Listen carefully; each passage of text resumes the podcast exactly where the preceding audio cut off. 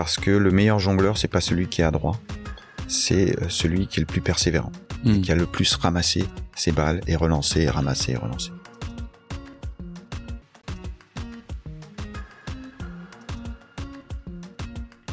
Salut, bienvenue sur Harmony Inside, le podcast qui t'aide à créer une culture forte pour ton entreprise et à réussir ta croissance. Je suis Vincent Aboyance, harmoniste d'entreprise au sein du collectif Biharmoniste et j'interviewe des dirigeants qui ont réussi à allier à la fois succès business et culture entreprise exceptionnelle. Pour retrouver leurs conseils et si tu aimes ce podcast, abonne-toi et laisse 5 étoiles et un commentaire si tu es sur Apple Podcast. C'est vraiment d'une aide énorme. Bonne écoute Hello Vincent Bonjour. Alors aujourd'hui, on est deux Vincent. Euh, c'est la première fois que ça m'arrive sur ce podcast. Je suis très content. C'est une très bonne manière de commencer cette journée.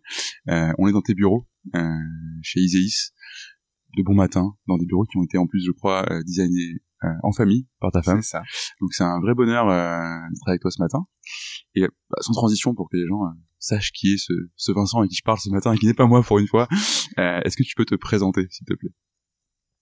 Donc je suis Vincent Giraudot, j'ai 47 ans, je suis papa de trois enfants et euh, multi-casquette dans mes activités puisque à la fois entrepreneur, conférencier et surtout euh, amoureux de, de tous les projets que l'on me propose. Quoi. Eh ben, c'est pas mal ça. Donc effectivement, tu es, euh, entrepreneur. Tu as créé une entreprise qui s'appelle Iséis. Euh, Est-ce que tu peux nous expliquer ce que c'est qu'Iséis, comme si on ne connaissait absolument rien? Donc Iséis, c'est une euh, société qui fait du conseil et de la formation en prévention des risques, donc plus communément connu sous le nom de santé et sécurité au travail. Autrement dit, on est là pour euh, faire en sorte qu'il n'y ait pas d'accident de travail chez nos clients, qui sont Mm. plutôt des grands comptes, et voire même petit à petit améliorer ce qu'on appelle aujourd'hui euh, la qualité de vie au travail. Et le, le mieux-être des, employés, si je, si je reparle de ta, Oui, même ça. si euh, là, c'est vraiment euh, dans un premier temps, parce qu'on intervient beaucoup chez des clients qui euh, aujourd'hui ont beaucoup d'accidents, D'accord. parce que euh, activité dangereuse, parce que tout ça. Hmm.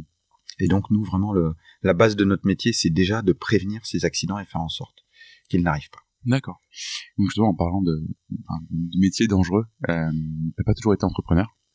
Euh, t'as un passé euh, d'artiste, euh, d'acrobate, de voltigeur, je sais pas quel est le, le bon mot. Est-ce que tu peux nous raconter un peu ça et puis comment est-ce qu'on en vient du coup de, de, ce, de ce métier de, de spectacle, métier de lumière, à au métier d'entrepreneur? Alors, je vais faire un petit, un petit flashback, mais euh, tout a commencé donc, euh, enfin, quand je faisais mes études et mon père a rencontré Alexis Grus, D'accord. personnage formidable, et puis ils se sont liés d'amitié. Et donc moi, pendant toutes mes vacances, euh, dès que j'avais euh, quelques jours, je prenais le, le premier train et j'allais rejoindre le chapiteau, là où il se trouvait en France. Et puis je donnais un coup de main, m'occuper des, des chevaux, à monter le chapiteau, je dormais dans des, dans des cabines de camions, enfin c'était la vie de rêve. Hmm. Mes parents ont vite compris que euh, j'avais envie vraiment de, de faire ce métier, que c'était euh, ma passion. Donc ils m'ont imposé, euh, et je les remercie tous les jours d'avoir euh, passé mon bac et puis un diplôme, en l'occurrence un DUT hygiène, sécurité, environnement. Et là, ça m'a permis enfin de vivre mon rêve et donc de devenir artiste à l'âge de 20 ans. Et puis donc j'étais euh, cavalier, acrobate, danseur sur corde, jongleur. Et puis le 20 septembre 2002, un deuxième accident. J'en avais eu un premier euh, un mois avant. D'accord. Et ce deuxième accident a été vraiment euh, particulièrement grave. Et euh, voilà, sur mon lit d'hôpital, il a fallu que je, je pense très vite à une reconversion pour pas euh, euh, cogiter, trop tergiverser et puis euh, éventuellement euh, trop toucher le fond. Hmm. Et là, je me suis dit, mais quel métier va pouvoir me procurer autant de, de belles sensations que ce que j'ai pu vivre euh, dans l'univers du spectacle vivant? Je me suis dit, ça n'existe pas, donc en fait, je vais le créer. Et donc, j'ai repris la, base de, ce pourquoi j'avais euh, obtenu un diplôme et qui euh, plutôt me plaisait, ce métier très humain. Mais je me suis dit, après, je vais le créer à ma manière pour y retrouver finalement les ingrédients que j'avais euh, toujours connus dans la piste. Et, tu te dis, je, vais créer ce métier qui va me permettre d'avoir autant de belles sensations, et, de l'extérieur que j'en ai, puisque j'ai bien évidemment jamais été acrobate, mais tu es vraiment dans un métier de lumière, hein, puisque tous les soirs, tu es devant un public, tu vas être acclamé pour une prestation, à l'inverse, te lancer dans l'entrepreneuriat, bah, c'est beaucoup, beaucoup plus difficile. C'est beaucoup plus souterrain. Enfin, t'es es tout seul au début. Comment tu l'as vécu cette, euh, cette transition d'être tous les jours euh, devant le public et d'être acclamé tous les jours à bah je suis seul avec ma boîte et, il faut que j'y aille? Bah, il faut rechercher euh, si possible les mêmes satisfactions, mais il faut pas essayer de recréer la même chose parce qu'en effet c'est des métiers complètement différents. Je dirais que on a pu ce côté euh, spectacle qui est, et puis contact avec le public et tout ce que ça représente qui est, extraordinaire. Il y a plus aussi toutes les contraintes qui vont avec parce que parce qu'il y en a beaucoup et que euh, Alexis Grus définit euh, l'art comme le travail effacé par le travail et, voilà donc c'est une très très belle définition mais qui montre aussi tout le travail qu'il faut pour euh, cinq minutes d'exploit euh, tous les sacrifices etc donc finalement euh, bah on, on retrouve moins de satisfaction un petit peu moins aussi de, sacrifice, et puis on recrée par les, rapports humains finalement un petit peu les mêmes choses, et on n'a pas l'extase qu'on peut, qu'on peut ressentir quand il y a 3000 personnes debout qui vous applaudissent, mais par moment, euh, de voir qu'un salarié que vous avez embauché euh, avec tel niveau, qu'on a pris un risque ensemble, et qu'il a pu évoluer, et que 15 ans après, il est toujours dans, dans votre entreprise, et qu'il il est arrivé à ce niveau-là, euh, c'est une vraie vraie satisfaction aussi euh, qui est différente, mais mais on vit vraiment des des vrais instants de bonheur, d'émotion, parfois de déception. On tombe, on se relève, et, et ça finalement différemment, mais on le retrouve aussi euh, dans l'entrepreneuriat. Mmh, oui, complètement. Bah, tu as cette notion d'impact très durable sur les gens avec qui tu travailles. Et je vois très bien, j'avais un patron qui, qui me disait que, que sa plus grande responsabilité, c'était les 50 familles des employés. C'était ouais, sa plus grande mission. quoi. Et donc, tu, tu décides d'entreprendre avec une motivation bah, que je peux qu'imaginer. Mais pourquoi tu décides de créer Iséis plutôt qu'autre chose? Tu aurais pu ouvrir euh, ta compagnie de cirque, même si j'imagine que c'est très difficile, ou créer un rat comme tu travailles avec des chevaux. Mais c'était pas forcément le saut le plus évident que de passer du monde du cirque à celui du conseil. Donc voilà, pourquoi Iséis plutôt que qu'une autre boîte? Alors déjà, je m'étais dit, euh, je, pourrais faire n'importe quel métier quasiment parce que avec ce que j'ai appris, les valeurs que j'ai appris dans la piste, etc. Euh, je vais, peux démarrer n'importe quel métier. Je vais aller écouter. Je vais euh, apprendre avec les anciens. Je vais prendre beaucoup et finalement, je vais travailler énormément et ça marchera. Alors, hormis euh, certains métiers comme chirurgien où il faut des diplômes, mais en plus il faut des diplômes particuliers, mais autrement, euh, j'aurais pu faire n'importe quel métier, j'y aurais mis les mêmes ingrédients. Je dis pas que ça aurait marché. Mais... Et puis après, bah il y avait euh, ces diplômes que j'avais obtenus, puis en réalité, c'est que des rencontres. On rencontre une personne qui vous parle d'un projet, puis on, on, y va en y mettant justement tous ces ingrédients. Et puis ça fonctionne. Et, et toute ma vie, ça n'a été finalement que des rencontres. Alors, certains diront, bah c'est un coup de bol, hmm. d'autres qu'il n'y a jamais de hasard. Oui, voilà. Mais t'as forcément dû l'entendre ça. Euh... Oui, oui, mais mais en effet, oui, je pense que c'est pas du tout du, du hasard, c'est les, les bonnes personnes qui se rencontrent euh, au bon moment. Et tu crées les bonnes conditions pour les rencontrer aussi. Exactement. Et puis après, faut mettre les ingrédients, parce qu'il suffit pas de rencontrer les gens, mais mais voilà, c'est des c'est des belles aventures qui font que je me suis lancé, euh, je me suis lancé là-dedans. Il y a eu une opportunité. J'ai dit banco, on y va, et puis j'avais pas du tout de visibilité je me disais pas, je vais créer une entreprise qui dans 20 ans sera à tel niveau, etc. Hmm. J'ai commencé tout petit. et peu de gens se, disent, je pense. Si tu te dis dans 20 ans, mon entreprise sera là. Soit t'es deux, soit t'as un don de, de, de, voyance, soit euh, tu es vraiment très très fort, quoi. Non, mais je me suis pas dit non plus, euh, je vais embaucher du monde, euh, on va grossir, hmm. quoi. Je prends. Et puis, euh, avec énormément d'humilité, parce que déjà, je savais pas si le lendemain je serais encore là. Donc j'ai fait un, de, un jour, deux jours, et puis petit à petit on commence à avoir de la, la visibilité, et puis on, on, voit que les, les fondations, ça prend. Mm. donc c'est vraiment... Euh, souvent les gens me disent, oh, en 20 ans, euh, t'as fait tout ça. Je dis, mais c'est exactement comme avec tes enfants, quoi. Mm. Tu les vois pas grandir tous les jours, donc moi j'ai pas l'impression, on fait juste un petit peu plus qu'hier, mais on, regarde pas forcément ce qu'on était il y a 20 ans. Mm, oui, il y a aussi cette phrase qui dit qu'on surestime ce qu'on peut faire en une semaine, mais qu'on sous-estime ce qu'on peut accomplir en dix ans. Et je crois que ça s'applique plutôt bien en ton cas. Alors tu vois, un moment qui est intéressant, c'est tu me dis, euh, je vais pas embaucher, etc. Et puis ton entreprise grossit, et puis un jour tu te retrouves à embaucher. Et puis tu vas te retrouver à devenir manager, à devenir patron, ce qui, si je ne me trompe pas, est une situation complètement nouvelle et inédite pour toi. Euh, et justement, tu dis, j'ai beaucoup appris et repris des valeurs de la piste et du spectacle. Bah, c'est quoi justement ces valeurs de la piste et du spectacle et comment tu les as appliquées le jour où tu as dû commencer à recruter, où tu as dû commencer à manager des équipes? Alors ce qui est drôle, c'est que je m'en suis pas aperçu tout de suite. Euh, c'est venu naturellement, et puis c'est après coup, je me suis dit, ah oui, en fait, j'ai juste fait, juste transposer ces valeurs les deux principales qui me viennent, c'est l'humilité et la persévérance. Dans le spectacle vivant, euh, tu es face à ton, ton client tous les jours, qui est le public, et tu as en, direct finalement euh, sa satisfaction ou non, les, applaudissements. Et les anciens dans ce métier, parce que je dis souvent que j'ai beaucoup plus appris le soir à table, dans la caravane avec Alexis Grus que, que dans la piste, les anciens, ils, t'apprennent justement cette humilité que dès que tu commences à croire que t'es le meilleur du monde parce que tout le monde t'applaudit tous les soirs, t'es à la veille de, ton premier accident. Et euh, il y a notamment une discipline qui est, assez euh, révélatrice dans, ce domaine-là, c'est le jonglage. Parce que le meilleur jongleur, c'est pas celui qui est adroit, c'est euh, celui qui est le plus persévérant, hmm. qui a le plus ramassé ses balles et relancé, et ramassé et relancé. Et puis c'est le jonglage, c'est une vraie école d'humilité, c'est-à-dire que quand ça tombe, tu peux pas commencer à trouver des excuses, à dire non mais en fait c'est pas de ma faute, etc. Les gens ils attendent qu'une chose, c'est que tu ramasses tes balles et que tu recommences. Hmm. Et en même temps, ce qui est formidable, c'est que quand tu recommences, c'est que tu réussis. Les gens ils t'applaudissent deux fois plus. C'est-à-dire que avec toi, ils ont valorisé finalement la gestion de ton échec. Et ça, ça a été aussi une, une formidable expérience que j'ai transposée à chaque fois c'est dire c'est pas grave de tomber.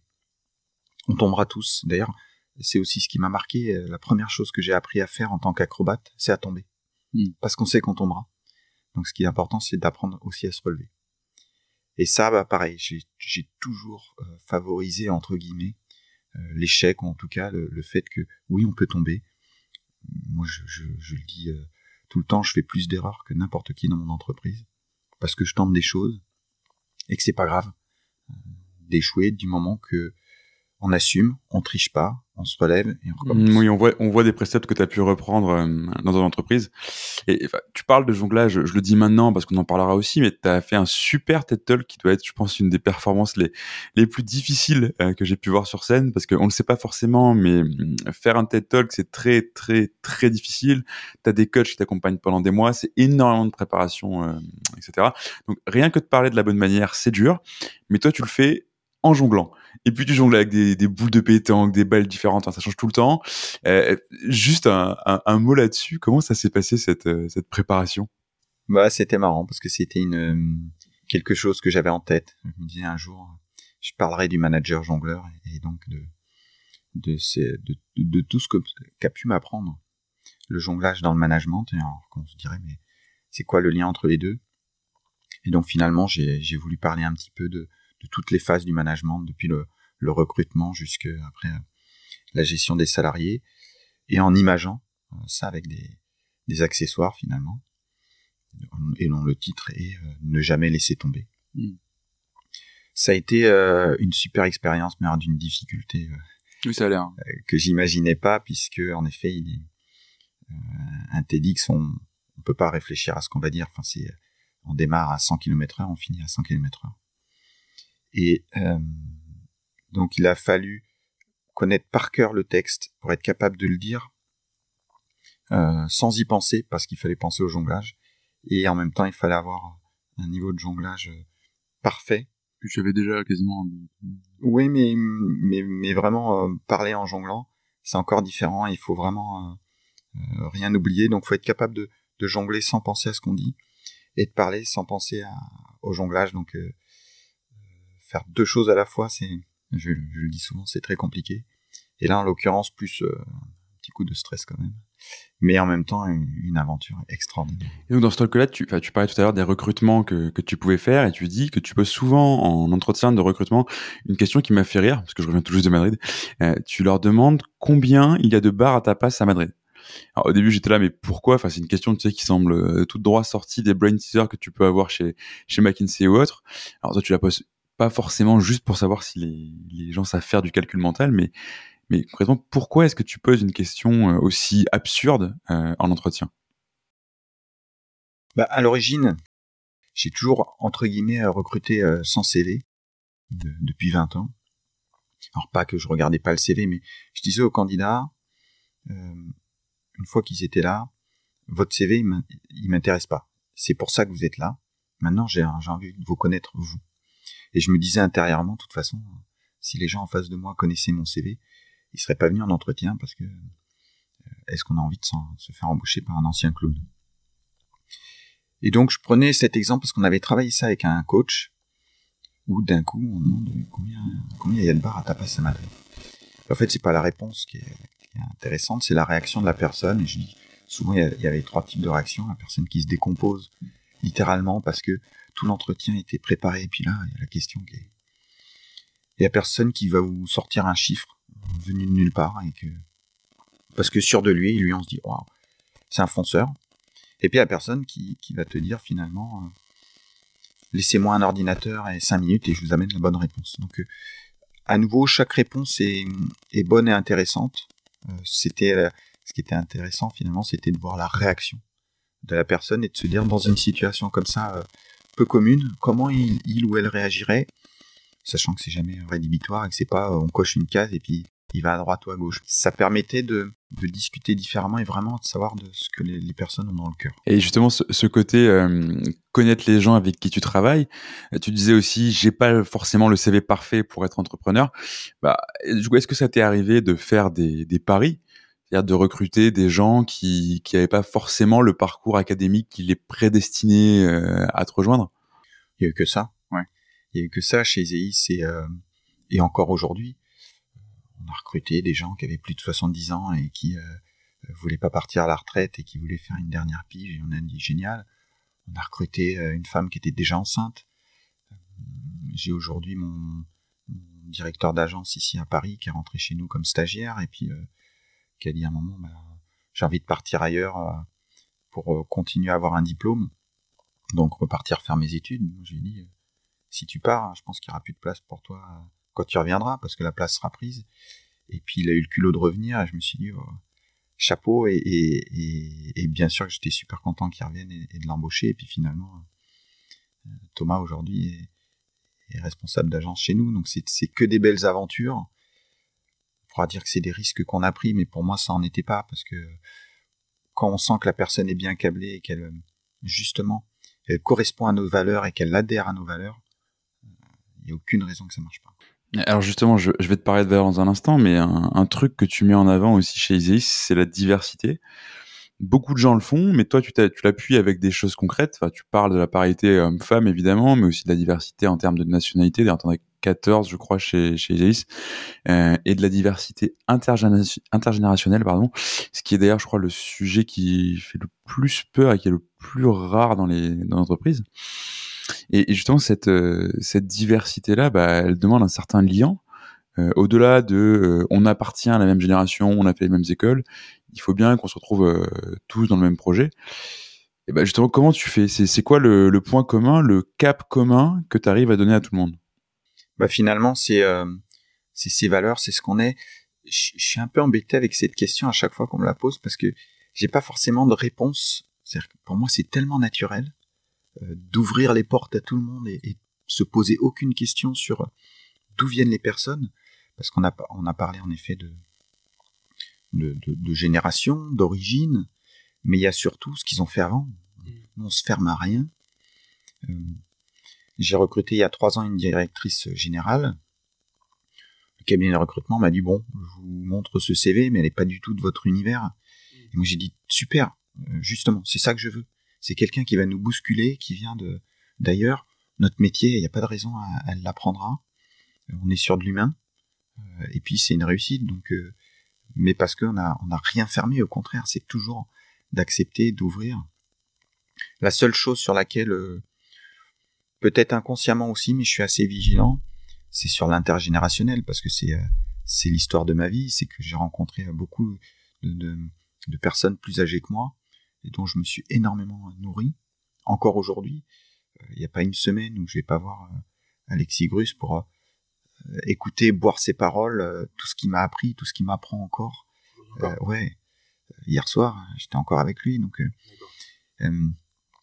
pour, pour me nourrir ouais, de, de, de toute cette expérience euh, pour laquelle normalement il faudrait des heures et des heures de formation, euh, lire des tonnes de bouquins, alors qu'on a des gens face à nous qui peuvent te transmettre ça avec leur leur leur amour, leur passion, tout ce qu'ils ont vécu. Enfin, c'est c'est juste génial. Et moi, je me dis, dans une entreprise, à un moment, on laisse partir des gens qui ont juste 40 ans d'expérience professionnelle, qu'elles soient chez toi ou ailleurs, qui sont des puits de science, qui sont aussi des, des puits de d'erreurs qu'ils ont fait, euh, qu'ils ont suggéré, et qu'on va certainement réitérer nous demain parce que on les aura laissés partir et qu'on va essayer de compenser ça avec des formations à droite à gauche. Enfin, euh, hmm.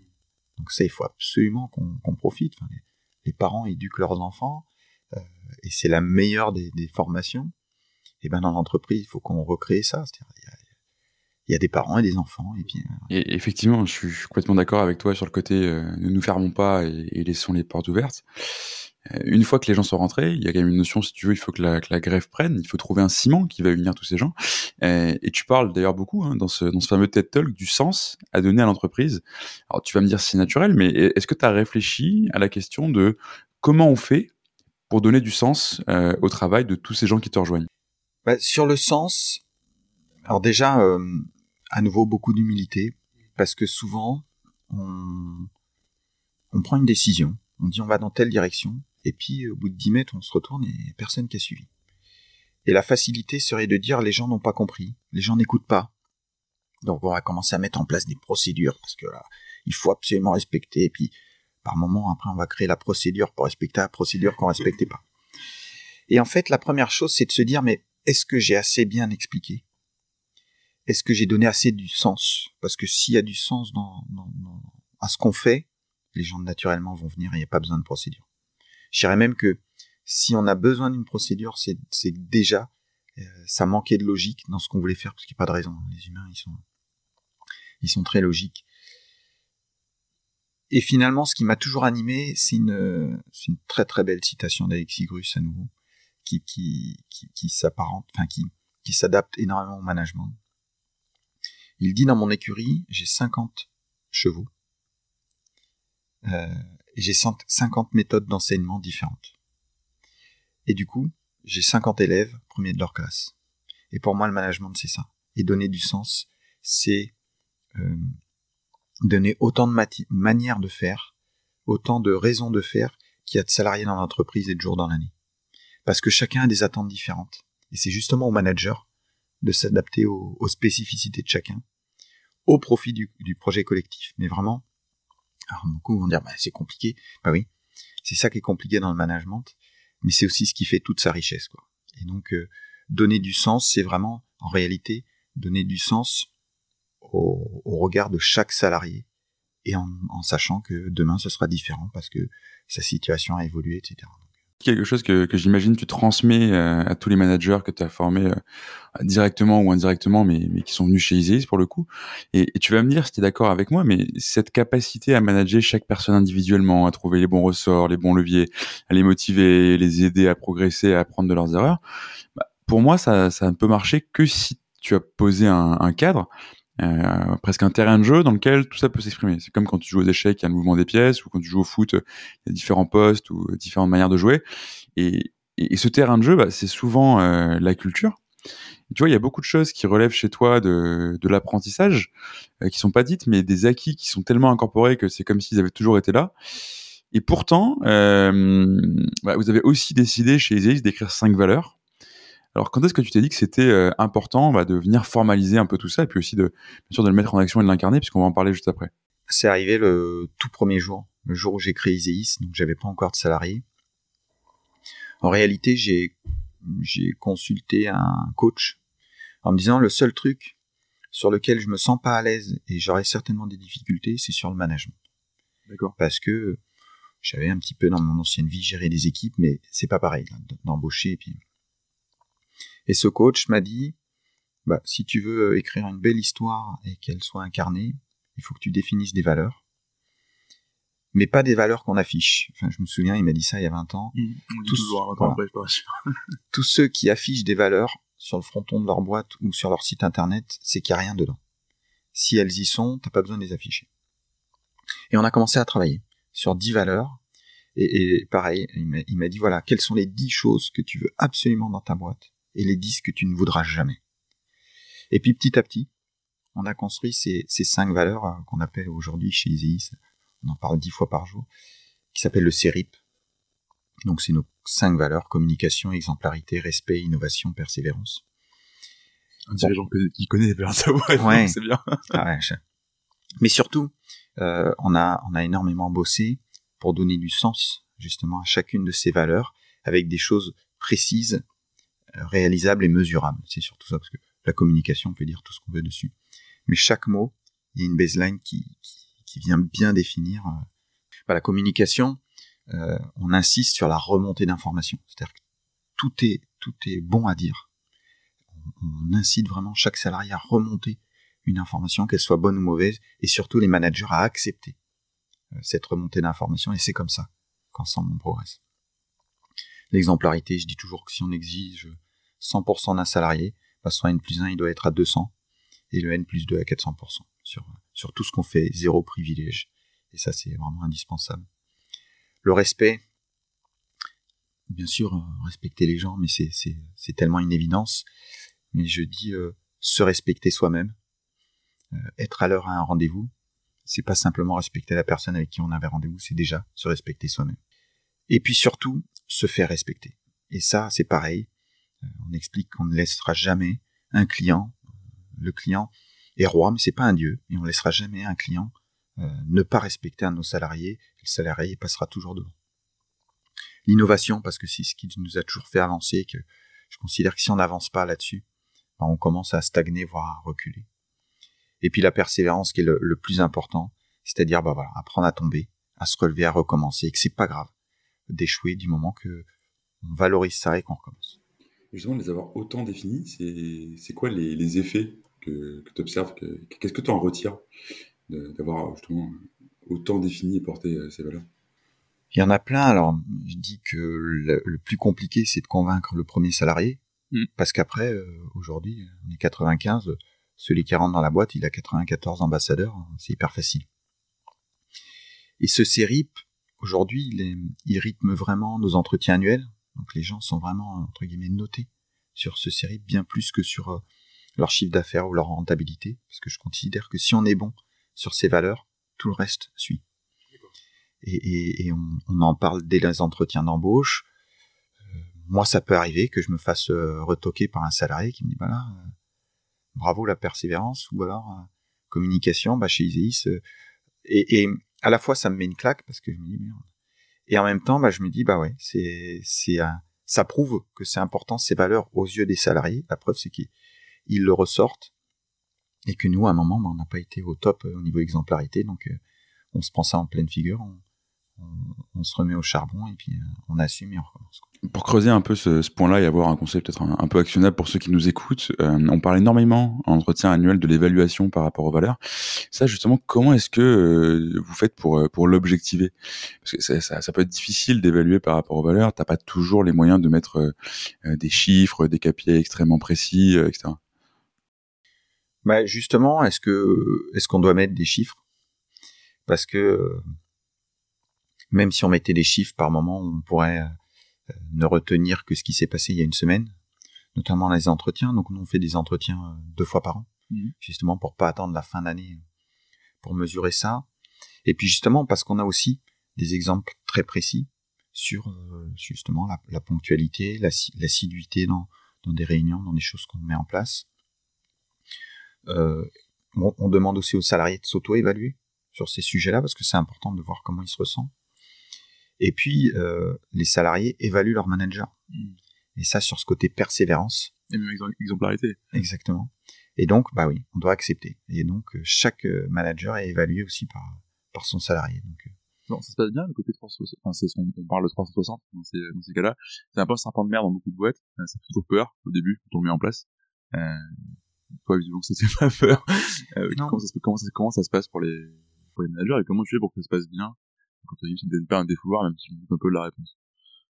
Bah déjà, je pense que le plus gros frein, c'est nous, c'est le manager qui imagine que ça va être un défouloir, qui imagine que euh, accepter même une critique de la part d'une personne de son équipe, c'est remettre en cause son, autorité, alors que finalement, cette autorité, elle va venir de ce qu'on disait tout à l'heure, du sens qu'on donne aux choses, justement de la manière d'accepter, euh, si ce n'est un reproche.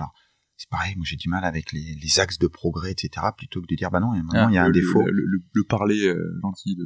Exactement, non, à un moment, oui, je suis pas content, euh, t'as pas été correct avec moi, il y a eu tel événement où, euh, où ça m'a ça m'a vexé, ça m'a blessé. On se dit les choses, et puis après, une fois que c'est sorti, bah, c'est que ça avait ça avait besoin de sortir, et puis on l'accepte, on assume, et c'est ce qui est important, c'est pas ce qu'on dit à l'instant T, c'est ce qui va se passer demain pour régler ça et ensemble. Donc en réalité, il y a rarement de défouloirs. Euh, et, et, ce coach aussi m'a appris que on peut tout dire dans la vie. Euh, du moment qu'on le dit bien, et la manière de le dire fait qu'il n'y a aucune raison que ce soit mal pris. Mmh. Typiquement, quand tu as une valeur de respect, tu peux pas attaquer la personne, tu peux pas dire, bah ça, ça je me suis senti de telle manière. Enfin, je vais pas refaire les préceptes de la communication non violente ici, mais... Euh... Non, non, mais c'est... Enfin, vraiment, on est, on est à l'aise là-dessus parce que, oui, ça peut arriver que, à un moment, les gens disent les choses, mais c'est que ça devait sortir, donc euh, tant mieux. Et puis, au moment où on les dit et on, on les accepte, pour moi, on est déjà en train de progresser. Alors que quand on est en train de justifier un défaut, voire de le cacher, on est en train de régresser parce qu'on est en train inconsciemment de se dire finalement il n'y a pas de défaut. Parce que toute l'énergie que j'ai mis à masquer un peu le truc, ben on a convaincu l'autre, éventuellement, et on se convainc soi-même. Quelque chose qui m'a beaucoup marqué aussi sur, euh, sur ces valeurs-là, c'est que elles sont incarnées de manière très symbolique aussi, euh, et très concrète dans, dans l'entreprise. Euh, je sais qu'il y a deux exemples que tu as parlé, le, les débuts de réunion et euh, une certaine boîte, aussi pour la réunion. Est-ce que tu peux nous raconter ces, ces, deux exemples-là et comment ça se matérialise, comment ça le lien avec vos valeurs et Qu'est-ce que ça permet? Alors il y a même trois exemples hein, qui sont très très flagrants. Sur la communication, on a aujourd'hui un, un personnage qui s'appelle Ibonhomme dans l'entreprise. L'histoire est venue euh, parce que toutes les choses en fait elles sont pas calculées, elles se font naturellement. Euh, une année en fin d'année, j'ai offert un petit un petit bonhomme, une effigie d'Iséis, des petits bonhommes en mousse anti-stress, mhm. qui avait le logo Iséis. À chaque salarié, puis on a lancé un concours, un peu à, l'instar de, ce qui se passe dans Amélie Poulain. Euh, chaque salarié emmène le, le e-bonhomme un peu partout, à la fois sur ses lieux de travail, mais aussi en vacances, etc et il doit prendre une photo. Et euh, il y a un concours photo et à la fin de l'année, la plus belle photo ou celle qui aura obtenu le plus de likes sur notre réseau social euh, gagne un cadeau. Et puis en fait, ça a pris mais d'une force, c'est-à-dire que euh, il y a eu un nom qui est sorti, Ibonhomme, et puis et puis petit à petit, il est devenu un personnage incontournable de la boîte. Donc il a un compte LinkedIn, il a une adresse mail, et c'est vraiment lui maintenant qui communique. Donc quand on a des choses à annoncer, Ibonhomme vous annonce. C'est devenu un, personnage. Et donc pour la communication, c'est devenu aussi un parfois un catalyseur sur certaines choses. Le deuxième euh, exemple en, matière de, alors on peut le mettre dans, dans respect, mais aussi exemplarité, euh, c'est la boîte à doudou. Donc à l'entrée de chaque euh, salle de réunion, elle est, là-bas en bleu. On a cette boîte à doudou dans laquelle on pose ordinateur et téléphone. Et dans nos réunions, on est complètement déconnecté du monde extérieur pour être connecté entre nous. Ça, t'évite donc ce, directeur qui, envoie des mails pendant toute la réunion et qui lève la tête une fois de temps pour te balancer un commentaire. Ça, et ça, c'est pareil, ça m'est venu de mon ancienne vie. je me disais, euh, quand on est en acrobatie à cheval, on n'imagine même pas avoir son téléphone sur soi. Mais non, c'est mieux. Mais même nous, on se déconnectait deux heures avant un spectacle. D'accord. Parce que il était hors de question d'apprendre une mauvaise nouvelle euh, qui pourrait nous perturber et mettre ta vie en, en danger, quoi. Donc euh, la vraie déconnexion, c'est même longtemps avant, quoi.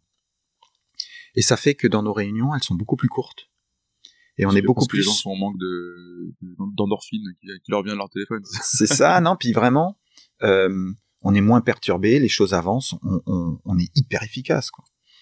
Et, et on les veut volontairement aussi très courtes pour avoir le temps de se reconnecter derrière, de faire des longues pauses, etc. Donc, euh, je, dis, je dis souvent en rigolant que la seule difficulté, c'est de travailler finalement sur son ego et d'accepter que quand on rebranche notre téléphone, la Terre a continué à tourner sans nous. Quoi. Mais, mais c'est vraiment un outil extraordinaire. Et puis le troisième exemple, euh, c'est euh, au niveau respect. Chacune de nos réunions débute par un comment tu te sens. Et on pose la question à chaque personne comment tu te sens toi? C'est pas euh, le temps qu'il fait dehors, c'est pas ton chiffre d'affaires, c'est toi. L'idée c'est que on va pas changer l'ordre du jour de la réunion, on va pas changer ce qu'on avait à dire, mais on va considérablement changer la manière d'aborder les choses. À nouveau faire de l'individuel, de ressentir que lui, il a la patate aujourd'hui, je vais m'appuyer sur lui. Elle, elle a pas l'air trop en forme et je vais éviter de la titiller aujourd'hui. Donc, euh, et ça, ça m'est venu aussi hein, dans le spectacle vivant. On fait ça quand, on, s'échauffe en coulisses. Bien sûr qu'il y a un aspect physique, mais surtout il y a un aspect euh, psychologique et relationnel. On est en train de se jauger entre artistes pour savoir que lui, il est en forme, lui, il est pas trop. On discute et en, fonction, on va mettre plus ou moins d'énergie euh, dans les disciplines qu'on va faire parce qu'on sait que euh, lui, il, m'a luné aujourd'hui, etc. Et nos vies en dépendent. Donc finalement, j'ai fait que transposer ça. Et on faisait même ça avec les chevaux, mhm. parce que le cheval, on peut pas lui demander comment il va. Donc il faut aller le... Exactement. Et il faut aller le caresser, le, taper sur la croupe et ressentir s'il est stressé, fatigué, etc. Et je dis souvent qu'en entreprise, on a la possibilité de, de, demander comment ça va et on le fait même 100 fois par jour, mais on n'écoute pas la réponse. Quoi. Et c'est intéressant ce, que tu, ce, ce, parallèle que tu fais avec le, le spectacle, c'est vraiment ma, ma curiosité aussi. Tu étais sur des, performances qui étaient individuelles, tu fais ça avec deux acrobates que tu mets littéralement, que tu mets littéralement ta vie entre leurs mains. Les deux. Les deux. Les deux, on... il y avait de l'individuel, du collectif, mais en réalité, on... notre vie dépend toujours des autres et inversement.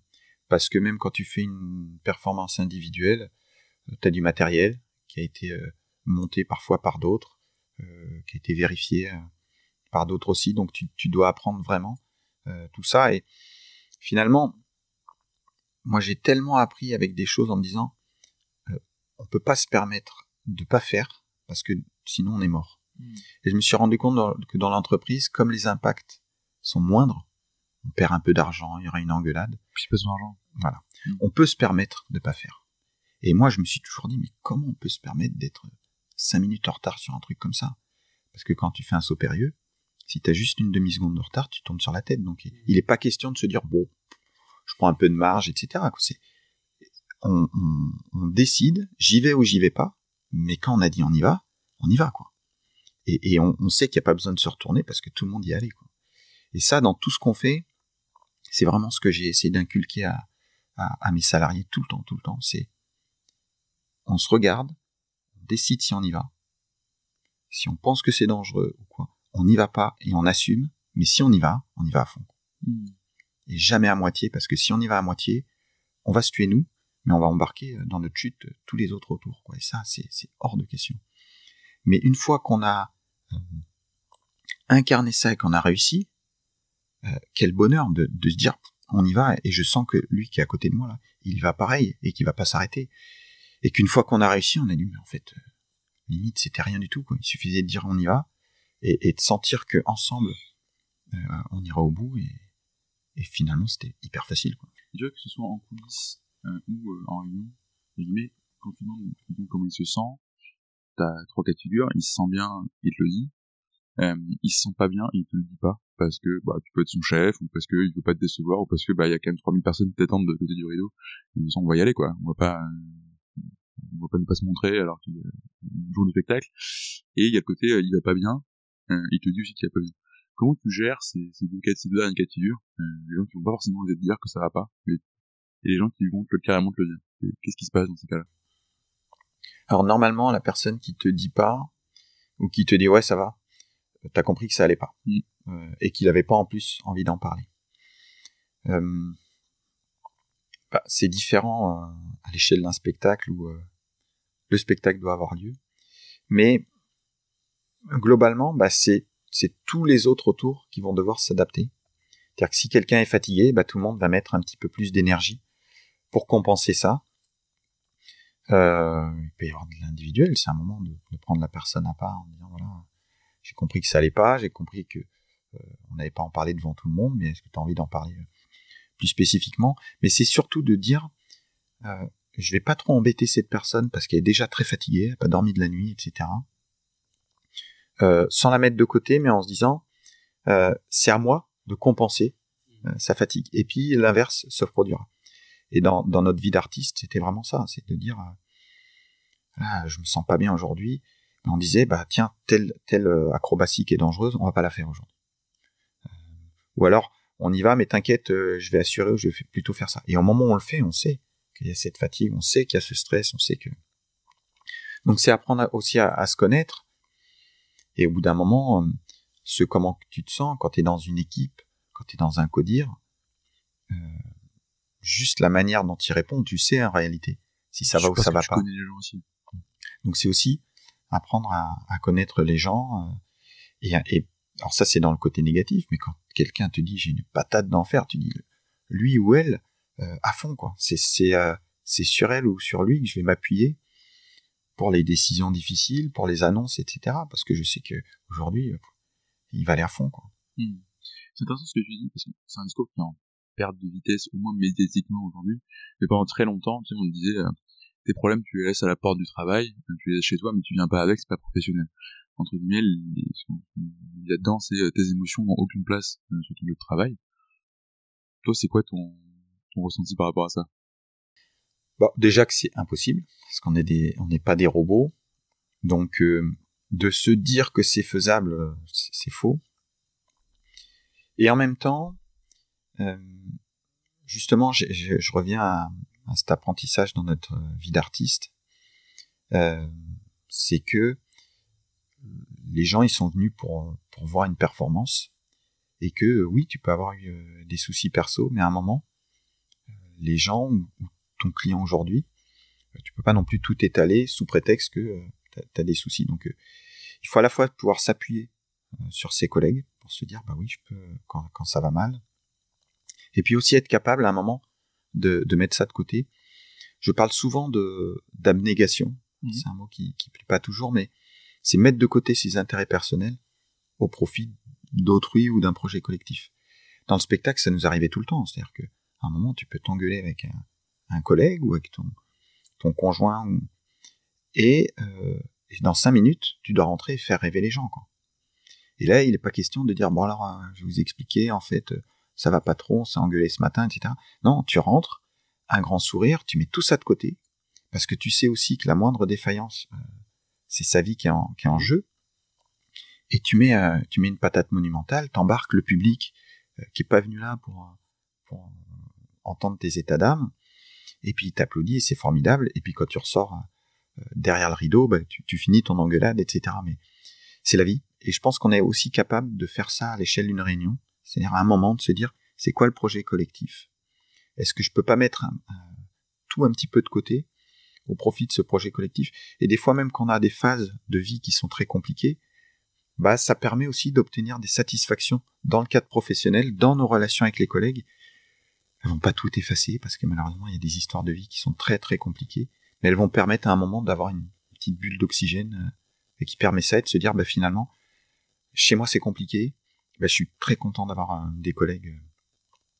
Et, quand tu parlais de, cette sphère de cette sphère pro perso, justement aussi euh, euh, n'oublions jamais que pour, certaines personnes la sphère professionnelle c'est un des rares moments de satisfaction, euh, de, de, de, fierté, parce que on connaît pas la vie de, de tous les gens, mais euh, certaines personnes, c'est pas, c'est pas tout rose chez eux, et, et que le travail, et n'ayons pas honte de le dire, ça peut être un moment, le moment de satisfaction, pour d'autres ça peut être le sport, etc., et que, et que c'est un moment aussi d'épanouissement, de fierté, euh, d'évolution. Du coup, tu parles de cette notion de, de déléguer et d'accepter que ce soit mieux fait par d'autres, heureusement, parce que ça sert à rien d'embaucher des gens sinon. Euh, mais après, je sais qu'en tant qu'entrepreneur, ce moment où tu vends ta boîte, euh, tu te retrouves avec beaucoup d'argent sur ton compte et tu sais pas du tout quoi en faire et tu déprimes complètement. Hein. C'est des cas qu'on entend souvent et c'est pas forcément des aventures de 20 ans. Toi, on est sur quelque chose que tu as créé euh, il y a 20 ans. Alors, ton entreprise, c'est ton bébé, ton mariage, que tu veux. Il y a, il y a souvent des, des, métaphores très filiales avec l'entreprise. Euh, comment tu le vis de, lâcher ce contrôle au-delà du il faut savoir le faire Alors moi, c'était pas il faut. Je me suis, euh, comme j'ai dit tout au début, il y a plein de projets qui me plaisent. J'ai envie de faire plein de choses. Je me suis dit en effet, euh, soit je, soit je vends la boîte et puis je vais faire ces projets, mais j'ai pas envie parce que c'est, euh, c'est en effet toute 20 ans de ma vie. Et en même temps, bah, si je vis pas ces autres aventures, ça va un petit peu me, parce que ça va pas me manquer. Donc, euh, c'est, ça a été plutôt un, un travail nécessaire que de dire, bah, je, je délègue, parce que aussi c'est important que les gens s'épanouissent et qu'ils prennent de l'importance dans, dans l'entreprise. Et ce qui me permet finalement de faire euh, plein d'autres choses à côté. Ce qui est pas simple aussi, hein, de, de zapper d'une activité à l'autre en, en cinq minutes, mais qui est hyper plaisant. Quoi. J'ai, j'ai le plus beau métier du monde. Que chaque jour, je fais exactement ce que je veux. Oui, en tout cas, en, effet, c'est, le but. Euh. Et, on peut aussi faire euh, rapidement un, un, aparté sur Isis, parce que tu as quand même une boîte qui fait 7 millions de CA, 95 salariés. Bah, c'est pas une petite boîte. En plus, tu as gardé quasiment 100% de ton capital, avec quelques entrées, euh, quelques entrées de salaire de capital, mais quand même. Euh, pourquoi tu as fait ce choix de te développer comme ça organiquement, de, de jamais lever d'argent, de jamais faire rentrer d'investisseurs, alors qu'on est dans une époque où on a vraiment un retour à ces, en tout cas de plus en plus un retour à ces valeurs de une croissance saine, rentable et assise sur des bases solides. Bah à nouveau, j'ai pas forcément choisi ou calculé ça, mais je pense que ça s'est fait naturellement. Euh, j'ai beaucoup étudié euh, parce que j'ai créé une start-up aussi euh, et que j'ai pas voulu, euh, enfin avec mes associés, on n'a pas voulu en faire une vraie start-up. Mais j'ai découvert cet univers-là qui m'a fait peur. D'accord. Euh, on parle souvent de culture d'entreprise et une culture, bah, ça se fait pas en, en, deux jours. Si on veut que ce soit d'avoir des, des, beaux produits sains, etc., il faut du temps. Il faut d'abord travailler la terre, les bases puis petit à petit laisser pousser et attendre. Il y a parfois des, des accidents de la vie, euh, une sécheresse, un grand coup de froid, et, et on, on repère deux ans, et puis on, on, remonte, etc. Et si on veut aller plus vite que ça, ben, il faut de l'engrais. Et c'est exactement ce qui se passe dans, dans ces startups, c'est-à-dire que l'objectif unique, c'est d'aller vite. D'ailleurs, c'est, le nom hein, vient de là. Mmh. Et c'est pas de créer bien. Et je suis toujours effaré de, de ces gens qui créent des entreprises en se disant je vais aller hyper vite, plutôt que de se dire bah non, je vais, je vais commencer avec un contrat, puis deux, et puis euh, je vais embaucher une personne, puis deux. Pourquoi vouloir et même devoir embaucher 50 euh, personnes la première année, puis 200 avec un objectif uniquement de revente Et donc forcément, si on veut faire ça, il faut des artifices, c'est-à-dire il faut de l'argent qui n'est pas le vôtre, et qui, qui viennent d'investisseurs. Euh, et puis après, il faut plein d'artifices, jusque au baby-foot, ouais, culture de tomates cerises sur le sur le rooftop, mais tout le monde critique ça, mais en fait c'est nécessaire. C'est-à-dire que si on veut euh, aller plus vite, bah, il faut tous ces engrais, tous ces artifices qui sont nécessaires à créer une espèce de cohésion. Et si on fait pas ça, bah, il faut du temps. Et mais moi je trouve que ce sans faire le vieux le vieux conservateur, euh, cet univers en effet de, de levée de fonds pour aller très très vite, il est, il est dévastateur. Enfin, les seuls qui dérouillent, c'est les salariés. Hein le fondateur de LinkedIn définit l'entrepreneur comme un, un, gars qui est capable de se jeter d'une falaise et avant d'avoir touché le sol, il a construit un avion. Ouais, bah des fois ça marche. Lui, il aura son parachute. Et je dis souvent, même si ça marche, l'avion on le construit un peu à l'arrache. Euh, on arrive à redresser le manche, on fait trois loopings, tout le monde est malade à l'arrière. Euh, et puis qu'est-ce qu'il en reste une fois que qu'on vole à peu près euh, des gens bien abîmés quoi. Donc euh, oui, il faut, il faut du temps, il faut pas avoir peur de prendre du temps. C'est, pour moi, c'est beaucoup plus vertueux d'être entrepreneur depuis 20 ans que d'avoir euh, explosé une boîte en, deux ans, même si ça cartonne. Et puis sans oublier que les, les boîtes euh, qui, qui cartonnent en, en, très peu de temps et qui sont des vraies euh, belles aventures, on en parle beaucoup, mais il y en a quand même très peu. Quoi. Mmh, oui, un énorme biais de survivants là-dessus. Il y en a beaucoup qui n'ont pas réussi à construire l'avion en tombée. Exactement, puis il y en a beaucoup qui ont construit l'avion, on dit bravo, puis une fois qu'il est un peu loin, qu'on s'y intéresse plus, ben, il se crache quand même. Mmh. Donc, euh, je sais pas si c'est volontaire, mais on parle de licorne, et j'ai toujours expliqué que les, les, licornes, ça n'existe pas en fait. Mmh, c'est un animal mythique, effectivement. Et du coup, tu, tu disais que tu avais euh, donc beaucoup, un délégué qui avait pris un peu de, de retrait par rapport à, Isis pour aller sur d'autres projets. C'est quoi tes, tes prochaines aventures du coup? Voilà, en tout cas une, une qui me tient beaucoup à cœur. J'ai j'ai créé une, petite boîte d'événementiel et je j'organise deux types d'événements. Ce que j'appelle les des expériences, c'est-à-dire on amène des entreprises des comités de direction, même toute l'entreprise entière, à venir se dépayser euh, sous le chapiteau de la, la compagnie Alexis Cruz pendant une journée et découvrir en fait l'univers du spectacle vivant, ce qui fait sa réussite et toucher du doigt toutes ces choses-là. C'est une vraie immersion. Pendant toute une journée, on va côtoyer des artistes professionnels, mais on va faire aussi des choses, euh, s'initier au jonglage, euh, faire des pyramides humaines. L'idée, c'est pas forcément de réussir, mais de comprendre tous les codes qui font ces réussites et qu'on peut ensuite transposer euh, dans notre quotidien et notamment professionnel. Donc, c'est vraiment un échange de pratiques pour progresser, avancer ensemble. Et ça, c'est vraiment quelque chose qui est hyper fort. Puis la deuxième activité, ce sont des conférences que je fais notamment avec Firmin Grus où on, vient expliquer nos 40 ans de vie commune, deux copains qui, discutent et comment on a appris euh, dans la piste avec son père, qui nous a transmis ses valeurs et comment chacun, de notre côté, dans nos aventures professionnelles, on a, développé ça. Et puis c'est des conférences spectacles, donc on fait un peu d'acrobatie, de jonglage, on fait participer les gens hein, sur scène. Donc c'est une nouvelle aventure qui est hyper plaisante à nouveau de, partage avec les gens. Mmh. Ça t'a jamais lâché le, spectacle Non, non, bah non. Quand on est tombé dedans petit, euh, ouais, ouais, quoi qu'il arrive, on, n'a qu'une envie, c'est de, de, revivre ça, alors différemment, mais et, et c'est pas que c'est pas forcément le côté euh, spectacle ou paillette, c'est vraiment le côté euh, transmission, c'est-à-dire quand, quand tu fais quelque chose et que tu lis dans le regard des gens que ça crée quelque chose, soit du bonheur, soit de la réflexion, c'est la, la, plus grande satisfaction au monde. Effectivement, c'est une belle, manière de boucler, euh, de boucler cette boucle. C'est aussi un, moyen d'arriver vers la fin de cette interview. Euh, une dernière question pour toi, euh, une question qui est traditionnelle sur, sur ce podcast. Ce serait quoi le conseil que tu donnerais à un autre dirigeant, euh, et je sais que tu en accompagnes, euh, qui hésite à travailler sur cette culture entreprise bah, c'est que cette culture, c'est vraiment elle qui donnera euh, des beaux fruits au final.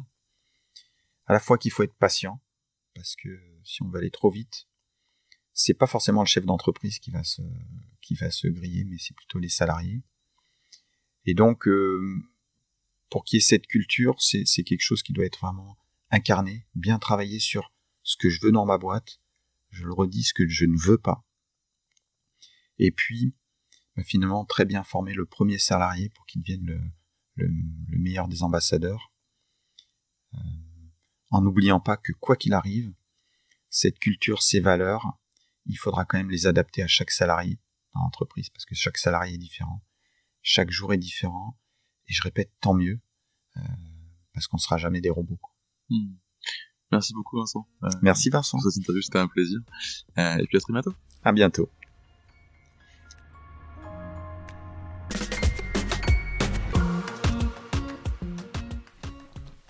Merci d'avoir écouté cet épisode jusqu'au bout.